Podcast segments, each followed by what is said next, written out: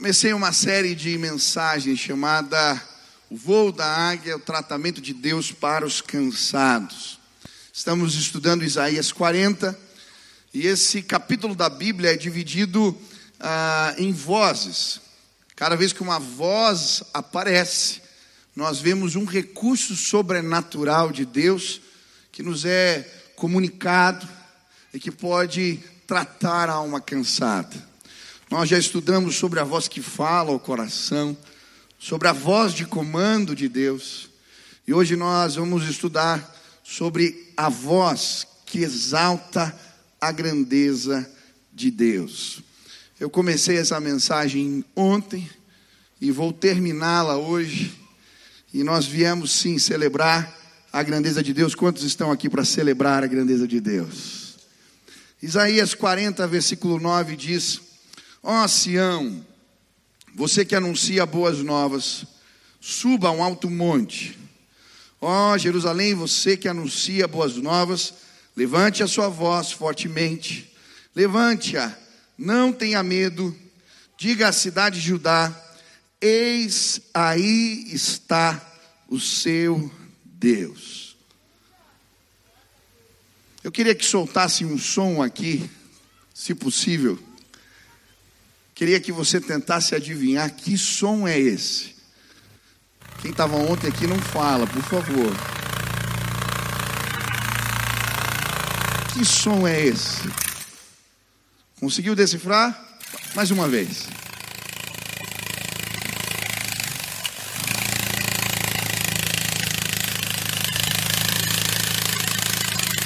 Tá bom. Você acabou de ouvir um fenômeno da natureza. Esse é o som de um besouro voando. Eu não sei se você sabia, pelas leis da aerodinâmica, besouros não deveriam voar. Eles têm asas pequenas demais, eles são pesados demais, eles têm uma carcaça grande demais. Segundo as leis da física, eles não deveriam se sustentar no ar. E sabe, talvez alguém em breve ache uma explicação científica porque os besouros voam. Mas enquanto isso não acontece, quando você vê um besouro, de novo, eu queria te sugerir parar e glorificar a Deus. Sabe por quê? Não existe nada mais maravilhoso do que ver um improvável voando. Besouros também podem voar. Nós estamos lendo a história de um povo exilado, de personagens que eram improváveis, mas que tomaram as asas como as águias. Um copeiro, um improvável, que se tornou um grande diplomata e levou o seu povo para casa. Um escriba que instituiu no exílio as primeiras sinagogas, Esdras. Nós vemos um jovem exilado, Daniel, sendo colocado numa posição de autoridade. A história que estamos lendo sobre os exilados, o povo que voltou para casa, é uma história de improváveis que aprenderam a voar. Eu não sei como você chegou aqui, mas talvez cansado, sobrecarregado, desanimado, angustiado. Muitas vezes carregamos conosco problemas e desafios que não sabemos resolver. Talvez você esteja diante de algo que você não sabe. Ele parece maior do que você, é um desafio maior do que você mesmo. Era assim que eu estava me sentindo alguns dias atrás. E eu acordei cedo para orar. E enquanto falava com Deus, uma voz veio no meu interior e ela dizia: O voo da águia, o voo da águia. Eu quero te ensinar a voar. Então eu abri a Bíblia em Isaías 40, eu lembrava bem do texto, versículo 29. Os jovens se cansam e se fadigam, e os moços de exaustos caem, mas os que esperam no Senhor renovarão as suas forças, subirão com asas como águia, andarão e não se cansarão, correrão e não se fadigarão. E eu fiquei lendo o texto me perguntando, mas como isso é possível? Como eu posso correr e não cansar? Como eu posso diante dos desafios da vida, subir e galgar postos mais altos. Eu mal consigo lidar com as demandas de hoje. E eu pedi a Deus que falasse comigo e comecei a ler o texto novamente. E então, enquanto eu li a palavra, algo me saltou aos olhos.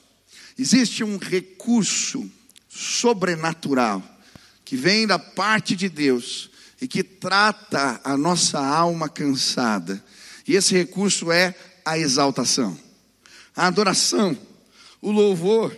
Aquele povo cansado, 70 anos no exílio, as perspectivas eram muito pequenas de poderem voltar de novo para casa, e então eles recebem um convite, que está aqui no versículo 9: Ó oh, Sião, suba um alto monte, ó oh, Jerusalém, levante a sua voz fortemente, diga às cidades de Judá: Eis aí está o seu Deus. E o que vamos ler na sequência são louvores, declarações sobre a grandeza de Deus. A voz do povo que antes cantava chorando na beira dos rios e agora sobe as montanhas para declarar: o nosso Deus é poderoso, o nosso Deus é maravilhoso, o nosso Deus é grande. E à medida que eles declaram, uma estrada, um caminho se abre no meio do deserto para eles voltarem para casa. Eu creio, o louvor pode curar. Quantos já foram curados no meio de louvores? Enquanto adoravam, enquanto exaltavam, quantos foram levantados por Deus desta maneira? Eu creio que pessoas serão levantadas hoje. Deus vai te colocar de pé, Ele vai te fortalecer. E hoje eu queria entender como a voz que exalta ao Senhor pode nos ajudar a resolver problemas da alma que não nos deixam correr, que não nos deixam andar, que não nos deixam voar. Quantos querem resolver o problema do cansaço, da canseira da alma? Levante as mãos aqui. Deus vai te visitar hoje em nome de Jesus. O primeiro problema que nós encontramos é o problema da perspectiva. Muitas vezes enxergamos as situações da vida com a régua da nossa humanidade. E por isso os problemas se tornam grandes demais. E é nesse contexto que ele vai dizer: Quem na concha de suas mãos mediu as águas e tomou a medida dos céus a palmos, quem recolheu o pó da terra na terça parte de uma vasilha e pesou os montes e as colinas numa balança. Ele começa agora a tomar as nossas medidas, as nossas proporções e colocá-las agora diante da grandeza de Deus. E elas se tornam como coisa que não é nada. Eu lembro, eu estava lendo um livro e me chamou a atenção. Ele falava sobre a nossa característica de hiperdimensionar problemas. E Spielberg, quando ele faz aquele filme O Tubarão, eles tinham fabricado, criado um tubarão gigante. Mas quando colocaram ele na água, a sua pele artificial derretia na água salgada e o tubarão não funcionava. E aí ele então resolveu usar uma estratégia, usar a imaginação das pessoas. Eles não mostraram o tubarão o filme inteiro, só no final. Ele aparecia em partes, mas acompanhado sempre de uma trilha sonora e apesar dele aparecer só no final do filme, ele era tremendamente apavorante. É exatamente isso que fazemos com os nossos problemas. Nós os hiperdimensionamos. Mas preste atenção. Hoje eu queria te convidar a subir com as asas do Espírito, a enxergar do alto, como de uma janela de um avião, prédios grandes ficando pequeno, pequenos, hoje, quando tomarmos as asas do Espírito, veremos problemas, situações da vida complicadas se tornando pequenas diante do nosso Deus. A Bíblia vai dizer: quem na concha de suas mãos tomou a água da terra? Dois terços da terra estão cobertos por água, apenas 5% das águas do oceano foram exploradas pelo homem. A maior cadeia de montanhas do mundo mesoatlântico está coberta por águas. E a Bíblia vai dizer que Deus toma as águas da terra nas conchas de suas mãos. Você está cansado? Existem problemas aparentemente grandes diante de você. Hoje eu quero apresentar a grandeza do nosso Deus. A Bíblia vai dizer: Ele toma os céus a palmos. O comprimento do universo observável é de 93 bilhões de anos-luz. O ano-luz corresponde ao trajeto que a luz percorre a 300 mil quilômetros por segundo durante um ano. Mas a Bíblia vai dizer que Deus toma os céus e os mede a palmos. Eu não sei o que te apavora ou te aterroriza, mas hoje eu quero te apresentar a grandeza do nosso Deus. A Bíblia também vai dizer que ele toma o pó da terra, a areia da terra no seu pote. Eu descobri pesquisando na internet um grupo de pesquisadores havaianos que resolveram responder essa pergunta: quantos grãos de areia existem no mundo? Eles fizeram um cálculo, numa colher de chá, colocaram grãos de areia, calcularam a média do tamanho e então multiplicaram pelas extensões das costas, das praias e dos desertos e chegaram a um número de 5 quintilhões de grãos de areia. A Bíblia diz que Deus toma areia no seu pote, no seu pote de brincar na praia. Eu não sei qual é o seu problema, mas hoje eu vim te apresentar quem é o nosso Deus. A Bíblia vai dizer que Ele toma as montanhas e colinas da terra em balanças de precisão.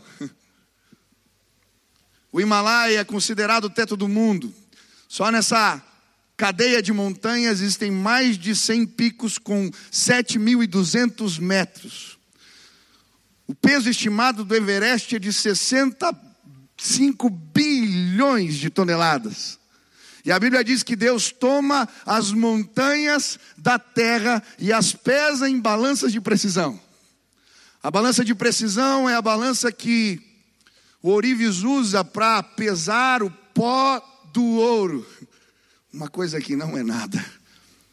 Eu não sei em que balança você tem pesado as suas cargas. Talvez na balança dos homens. Hoje eu quero te apresentar a balança de Deus. Eu não sei o que te aterroriza ou o que te rouba as forças. Hoje eu quero anunciar: o meu Deus é maior, o meu Deus é maior, o nosso Deus é maior, aleluia. Pode aplaudir o Senhor.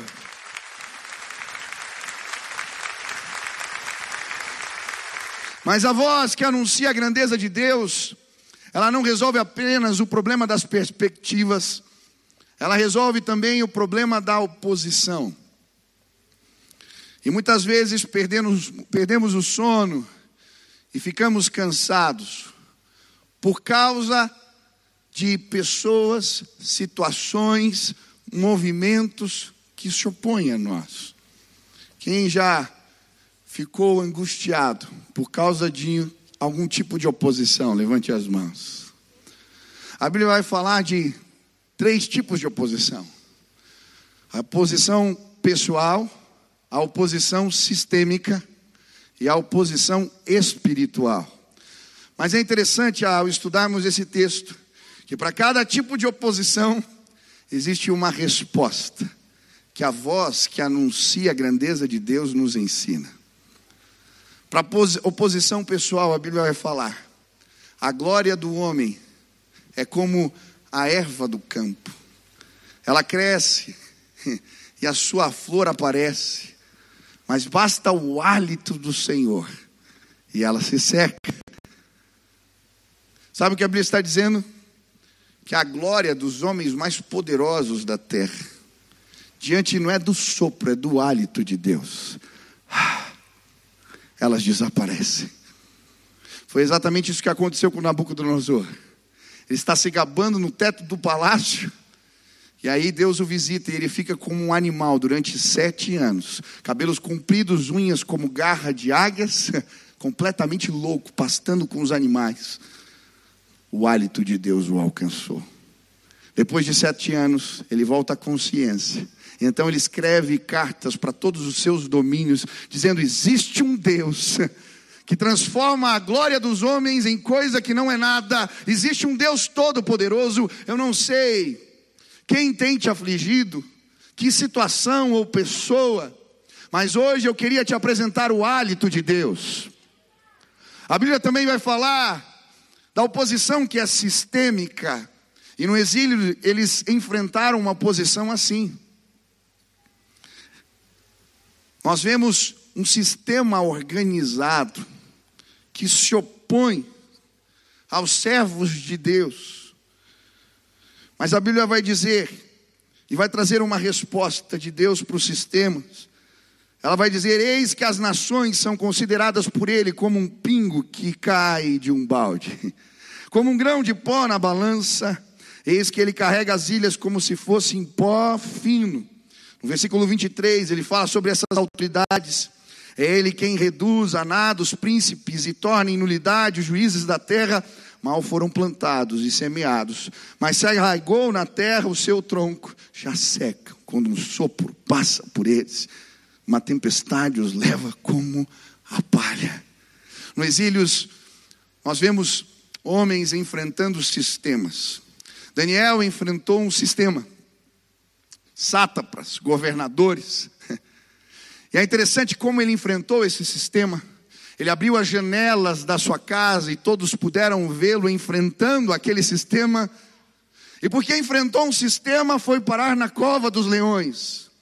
Mas quando estava lá, ele viu a grandeza de Deus. O nosso Deus continua fechando a boca dos leões. Nós podemos enfrentar um sistema. Deus continua fechando a boca dos leões ainda em nossos dias. Há cerca de 10 anos atrás, o meu pai estava num culto aqui, quando ele colocou o plano de um determinado partido, e ele disse: Isso aqui é a institucionalização da iniquidade. Logo em seguida vieram centenas de ameaças por e-mails, mensagens, mas sabe, essa igreja nunca parou de crescer. E nós vamos continuar abrindo as janelas e declarando: existe um Deus que é maior do que qualquer sistema. Quando Pedro começou o trabalho no Parolim, aquele lugar é dominado por um sistema, o sistema do tráfico.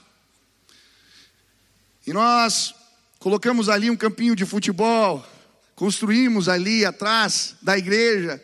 Eu lembro, eu estava de férias, o Pedro me liga, pastor, os traficantes entraram aqui.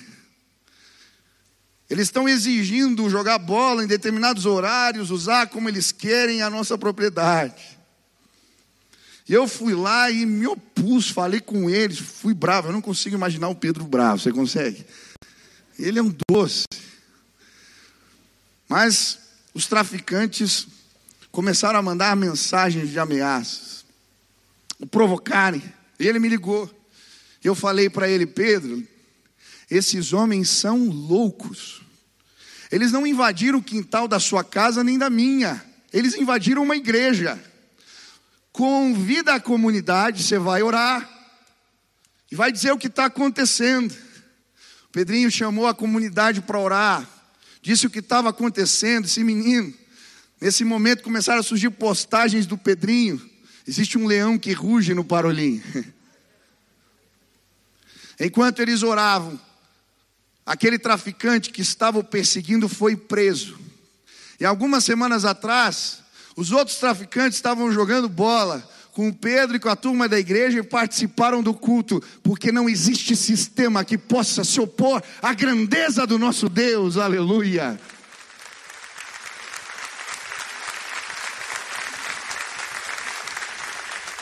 Mas existe uma batalha espiritual e eles enfrentaram no exílio. Muitos dos jovens que foram exilados participavam das escolas de feitiçaria, de magia da Babilônia. Mas sabe, a Bíblia vai nos falar sobre o exército de Deus. Ela diz: Com quem vocês vão me comparar? A quem eu serei igual? Diz o santo: Não há Deus.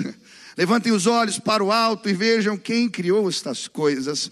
Aquele que faz sair os seus exércitos de estrelas, todas bem contadas, as quais ele chama pelo nome, por ser ele grande em força e forte em poder, nenhuma só vem a faltar. Ele é Deus Todo-Poderoso. Ele é Deus Todo-Poderoso. Quando um governante na Babilônia resolveu tomar as taças do templo para fazer uma festa, ele viu o dedo de Deus escrevendo na parede: Pesado foste, na minha balança é encontrado em falta. E o terror de Deus entrou naquele lugar. Quando no Egito eles se opuseram a um sistema espiritual, Todo milagre que era feito no Egito, os magos e feiticeiros do Egito repetiam, faziam igual, até um determinado ponto que eles vão dizer: não tem como, agora não tem como. Isso aqui só o dedo de Deus pode fazer. Eu lembro que eu era criança e às vezes meu pai orava por pessoas com problemas de libertação e eu tinha sonhos terríveis à noite. E um dia eu fui até o quarto do meu pai, chorando, eu era pequeno, e ele me ensinou um versículo, Romanos 8, 31. Se Deus é por nós, quem será contra nós? Se Deus é por nós, quem será contra nós? Aquela noite ele me ensinou a orar e a repreender as hostes do mal. Ah, eu nunca mais perdi o sono, porque o meu Deus é maior do que qualquer potestade, principado. Nós já somos mais do que vitoriosos em Cristo Jesus. Você crê nisso? A sua casa está guardada por aquele que é maior. O inimigo não pode entrar, ele não pode tocar os seus. Se você é filho de Deus, o maligno não lhe toca. Aleluia! Quantos creem nisso? Mas hoje eu quero te convidar a resolver um outro problema da alma cansada. E esse é o problema do conhecimento. Muitas vezes cansamos a nossa alma fica cansada, porque fazemos caminhos errados. O povo, voltando para a casa do Egito, em vez de andar três meses, andou 40 anos, porque não foi capaz de entender a sabedoria de Deus. E muitos de nós estamos dando voltas, não conseguimos resolver problemas porque não estamos escutando a voz de Deus. Não estamos acessando esse recurso sobrenatural, a sabedoria do Senhor. E o versículo 13 vai dizer assim: Quem guiou o Espírito do Senhor, ou, com, ou como seu conselheiro o ensinou, com quem ele se aconselhou para que lhe desse compreensão? Quem lhe ensinou a vereda da justiça, ou quem lhe ensinou sabedoria, quem lhe mostrou o caminho de entendimento. Agora, essa voz que anuncia a grandeza de Deus começa a exaltar a sua sabedoria. E sabe, se você se propuser a treinar para uma maratona, uma corrida de grande distância, e contratar um profissional especializado no assunto, a primeira coisa que ele vai fazer é pedir para você correr para ele, para observar as suas passadas, para ver se existem pés que estão sendo colocados do jeito errado, se o ritmo é o correto ou não. Sabe, a verdade é que não sabemos correr e não se cansar. Não sabemos tomar as asas das águias, não sabemos voar mas existe um Deus que compartilha a sua sabedoria conosco quando estamos o adorando. Alguns meses atrás eu ouvi a pregação de um pastor de Singapura, Edmund Chan. E ele falava de um crítico de arte que entrou numa galeria e ficou fascinado com um quadro de Maria, mãe de Jesus, com o bebê no colo.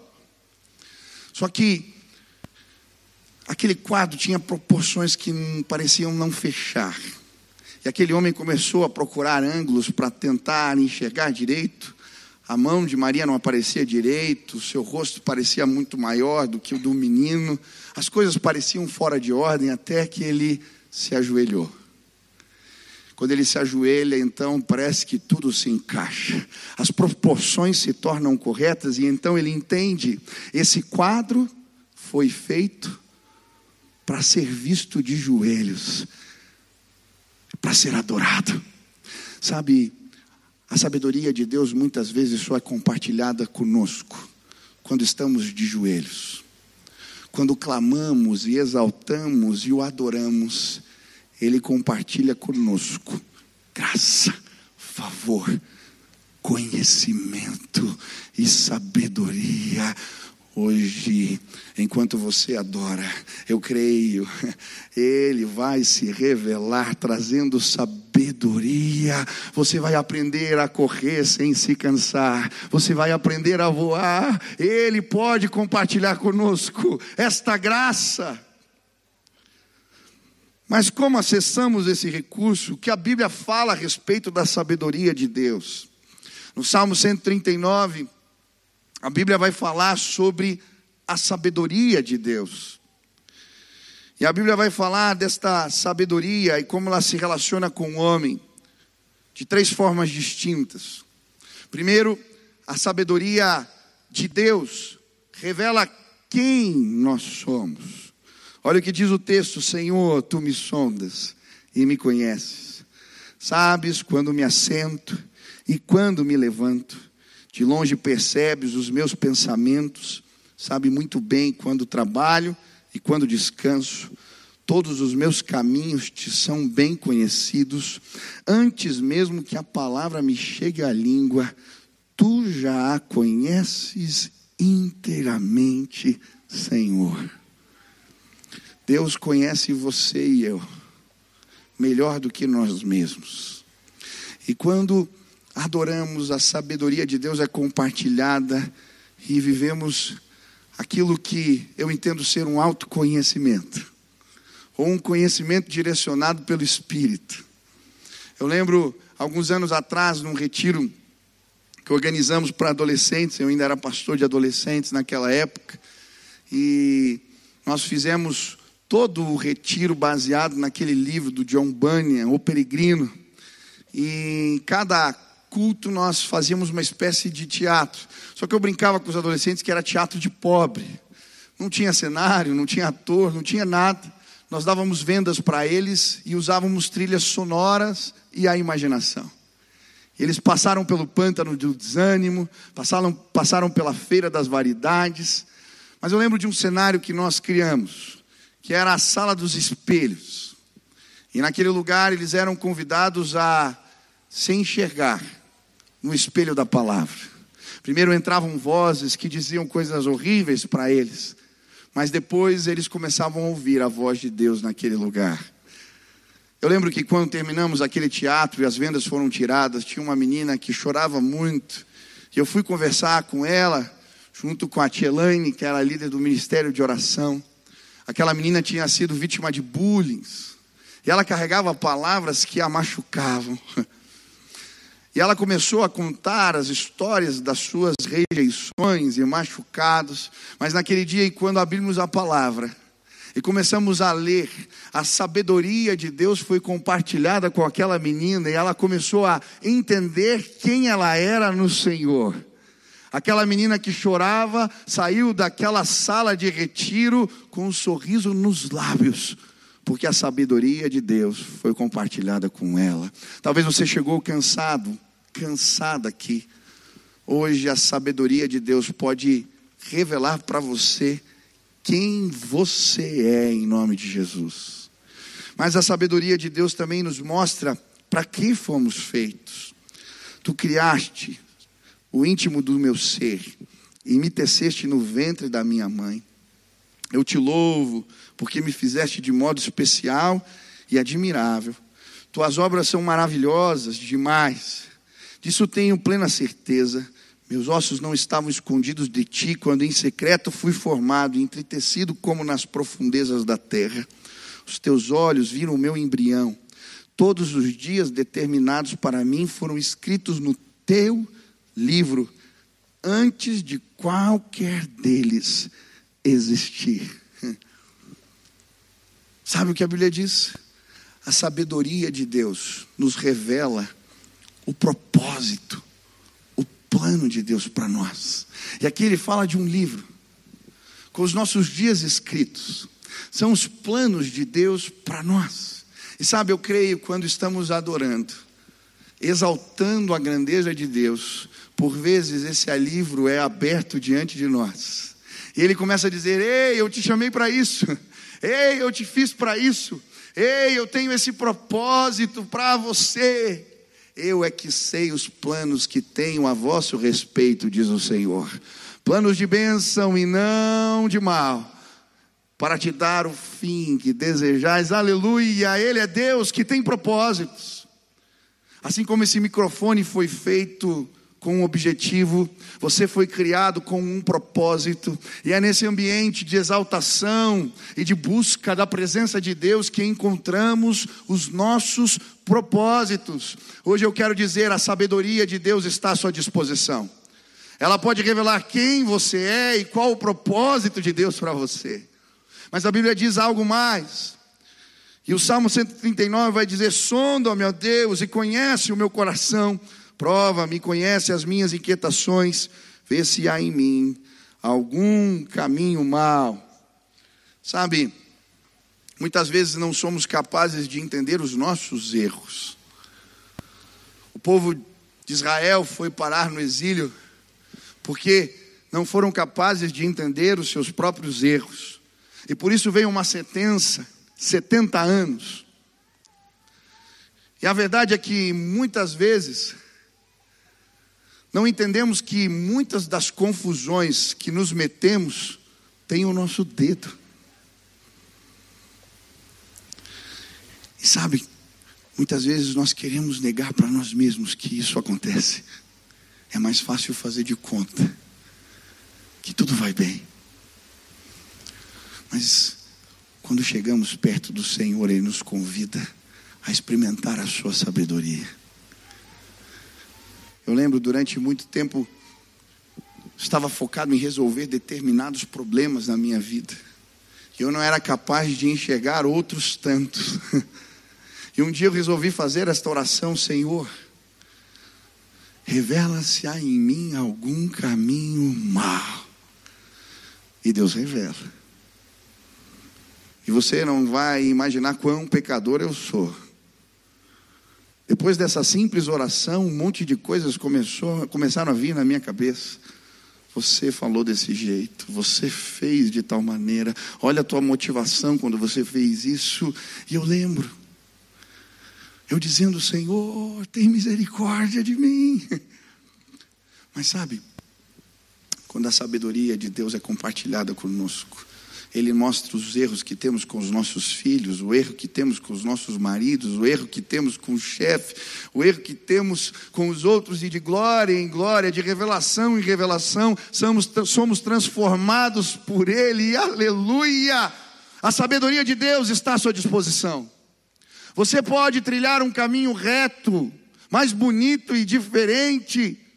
Você pode parar de se cansar com confusões, se você acessar a sabedoria de Deus, ela está à sua disposição. Quantos creem nisso? Mas, pastor, como eu acesso essa sabedoria? Colossenses capítulo 2, versículo 3 diz: Nele, em Cristo, estão escondidos todos os tesouros da sabedoria e do conhecimento. Quantos creem na palavra de Deus? No relacionamento com Jesus, você vai encontrar sabedoria, sabedoria e conhecimento. Eu lembro de um jovem que era um músico brilhante.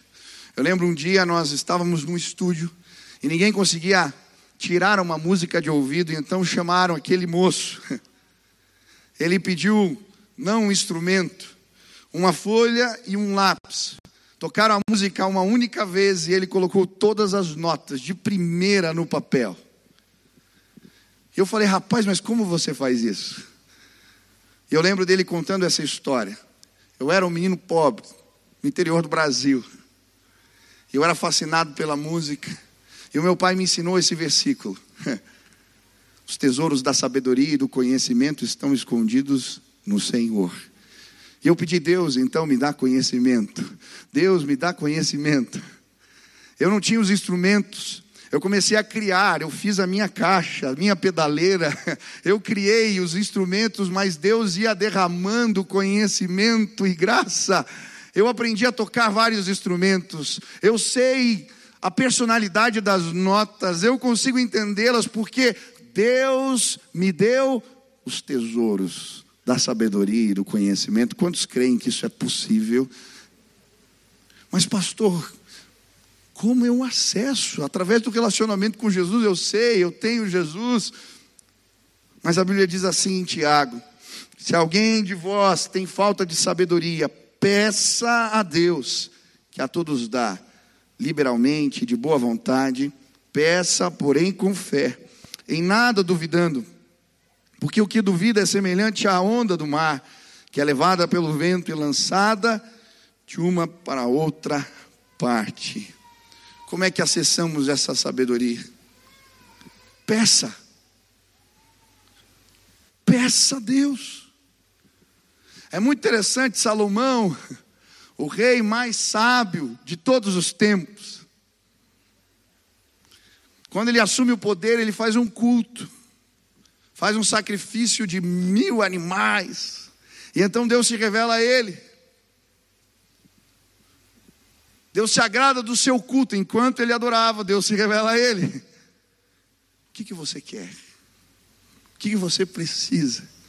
Salomão simplesmente pede: Eu quero sabedoria para governar.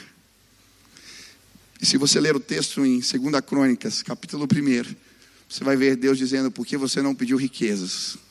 Por que, que você não pediu a morte dos seus inimigos? Por que você não pediu outras coisas? Eu vou te dar sabedoria de uma maneira desproporcional.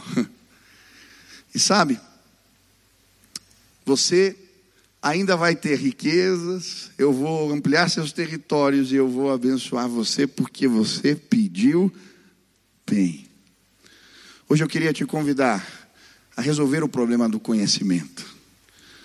Muitas vezes nos cansamos porque estamos trilhando caminhos errados, caminhos mais longos, estamos com os mapas errados.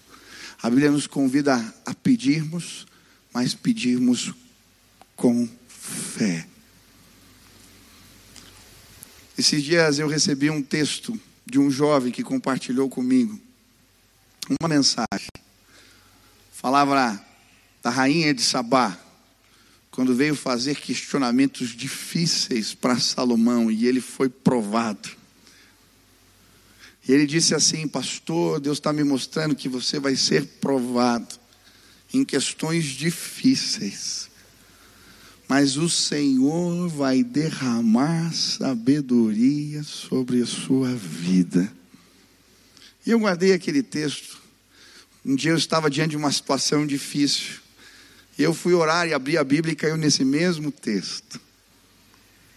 E sabe como foi precioso ouvir a orientação de Deus e ver caminhos, atalhos caminhos mais curtos que eu sozinho não era capaz de enxergar surgindo diante de mim. Talvez você chegou aqui cansado, sobrecarregado. Você se sente o improvável. A situação parece maior do que você. Eu não sei resolver, eu não sei como fazer, eu não sei como agir. Que bom, você veio ao lugar certo. Hoje nós vamos exaltar a grandeza de Deus. E enquanto fazemos isso, Ele vai derramar sabedoria neste lugar. Eu não sei qual é o teu problema. Talvez você esteja cansado por causa do problema das perspectivas. Está usando as réguas erradas. Hoje eu quero anunciar a grandeza do nosso Deus. Talvez você chegou aqui e o teu problema seja o problema das oposições. Embates surgiram, perseguições, batalhas, e você não sabe como agir. Hoje eu quero te apresentar quem é o nosso Deus. Talvez você chegou aqui está cansado porque não sabe qual é o caminho, qual a rota, qual a direção. Hoje eu queria, em nome de Jesus, te apresentar o conhecimento e a sabedoria do nosso Deus. Eu não sei o que ele falou contigo, mas se hoje você quer adorar, exaltar a grandeza de Deus e ver os problemas da alma sendo solucionados diante de você, se hoje você quer sim ser elevado pelo Senhor, enxergar as coisas na perspectiva dEle.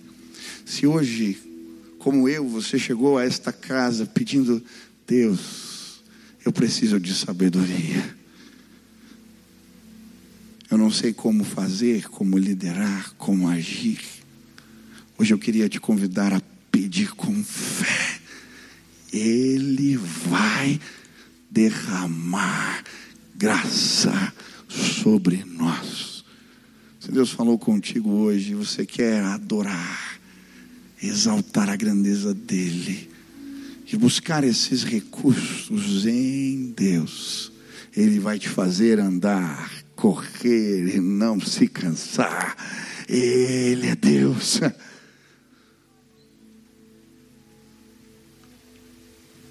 Aquele exército, aquele povo, aqueles exilados improváveis voltaram para casa. Reconstruíram muros, reconstruíram a cidade, reconstruíram um templo. Mas eles voltaram exaltando a grandeza de Deus. Salmo 126. Aleluia. Quando o Senhor restaurou a nossa sorte, ficamos como quem sonha a nossa boca se encheu de júbilo, a nossa língua de louvores. Entre as nações se diziam: grandes coisas tem feito o Senhor por eles. Com efeito, nós dizemos: grandes coisas tem feito o Senhor por nós, por isso estamos alegres. Restaura, Senhor, as torrentes do Negueb. Ah, Senhor, os que com lágrimas semeiam, com júbilo ceifarão. Você chegou cansado, sobrecarregado, pesado de espírito nesta casa.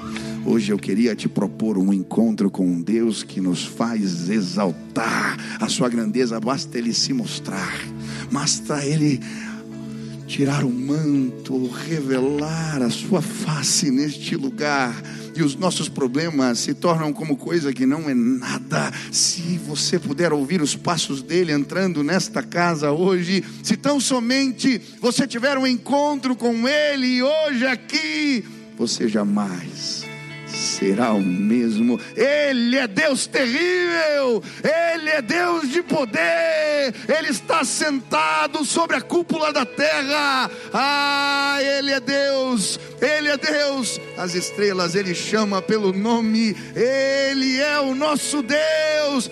Quem é como nosso Deus? Não há, não há rocha que eu conheça. Quem é como Ele? Não existe maior, não existe maior ele se esvaziou da sua glória, ele coube na forma de gente, ele desceu ao Hades, ele enfrentou a oposição dos demônios, ele ressuscitou dentre os mortos, ele vive, ele reina, ele é Deus.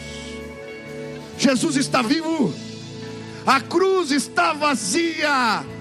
Hoje, Ele pode tocar a sua vida Hoje Ele pode tirar os teus fardos. Ele está dizendo: venham a mim, venham a mim, venham a mim. Vocês que estão cansados e sobrecarregados, eu vos aliviarei. Venham a mim, venham a mim. O meu fardo é leve, o meu jugo é suave. Hoje eu vim a esta casa me encontrar com meu Senhor, e eu sei, Ele é maior que os meus problemas, Ele é maior Ele é maior. Se você acredita nisso, fique de pé no seu lugar. Exalte a grandeza de Deus. Peça a Ele que te visite esta noite. Ele pode restaurar tua alma cansada. Ele pode te renovar. Quantos creem nisso? Se você quer o renovo de Deus hoje, levante suas mãos para o céu. Comece a clamar: Espírito de Deus, me visita hoje aqui. Espírito de Deus, me visita. Leva os meus fartos. Leva os meus fartos. Espírito de Deus, me dá sabedoria. Comece a pedir. Eu não sei como resolver, eu não sei como fazer, eu não sei qual é o caminho, eu não sei qual é a verdade. Me revela. Se o problema está comigo, me revela. Eu quero me tratar. Comece a clamar, comece a clamar. Comece a declarar qual é a oposição, o que se levantou contra. Hoje Deus vai rugir neste lugar. A sua voz é como um trovão, é como o som de muitas águas. Aleluia. Pai, na autoridade do nome de Jesus, eu quero colocar a vida dos meus irmãos e a minha na tua presença. Pai, estamos cansados. Depois de quase dois anos lutando, Pai, contra essa pandemia que não acaba. Estamos cansados, Pai. Alguns perderam queridos e estão cansados. Alguns estão sofrendo lutas e batalhas, porque o seu sustento foi tirado, a sua provisão foi arruinada. Existem pessoas vivendo embates, embates pesados, Pai, e não sabem como resolver. Eu quero pedir agora, Pai, revela a tua grandeza hoje neste lugar. E que a fé surja de novo em nossos corações. Que um caminho se abra no deserto, enquanto declaramos a tua grandeza como povo em cima da montanha, que possamos enxergar diferente. Que a fé tome conta dos nossos corações, Pai, em nome de Jesus. Que os meus irmãos possam enxergar a sua casa restaurada que os meus irmãos possam ver a provisão milagrosa de Deus, que eles possam ser visitados hoje, que a glória do Senhor nos alcance. Vem, Senhor Jesus, vem, Deus maravilhoso, toca-nos hoje, nos visita nesta noite, restaura-nos, Pai, em nome de Jesus. Amém.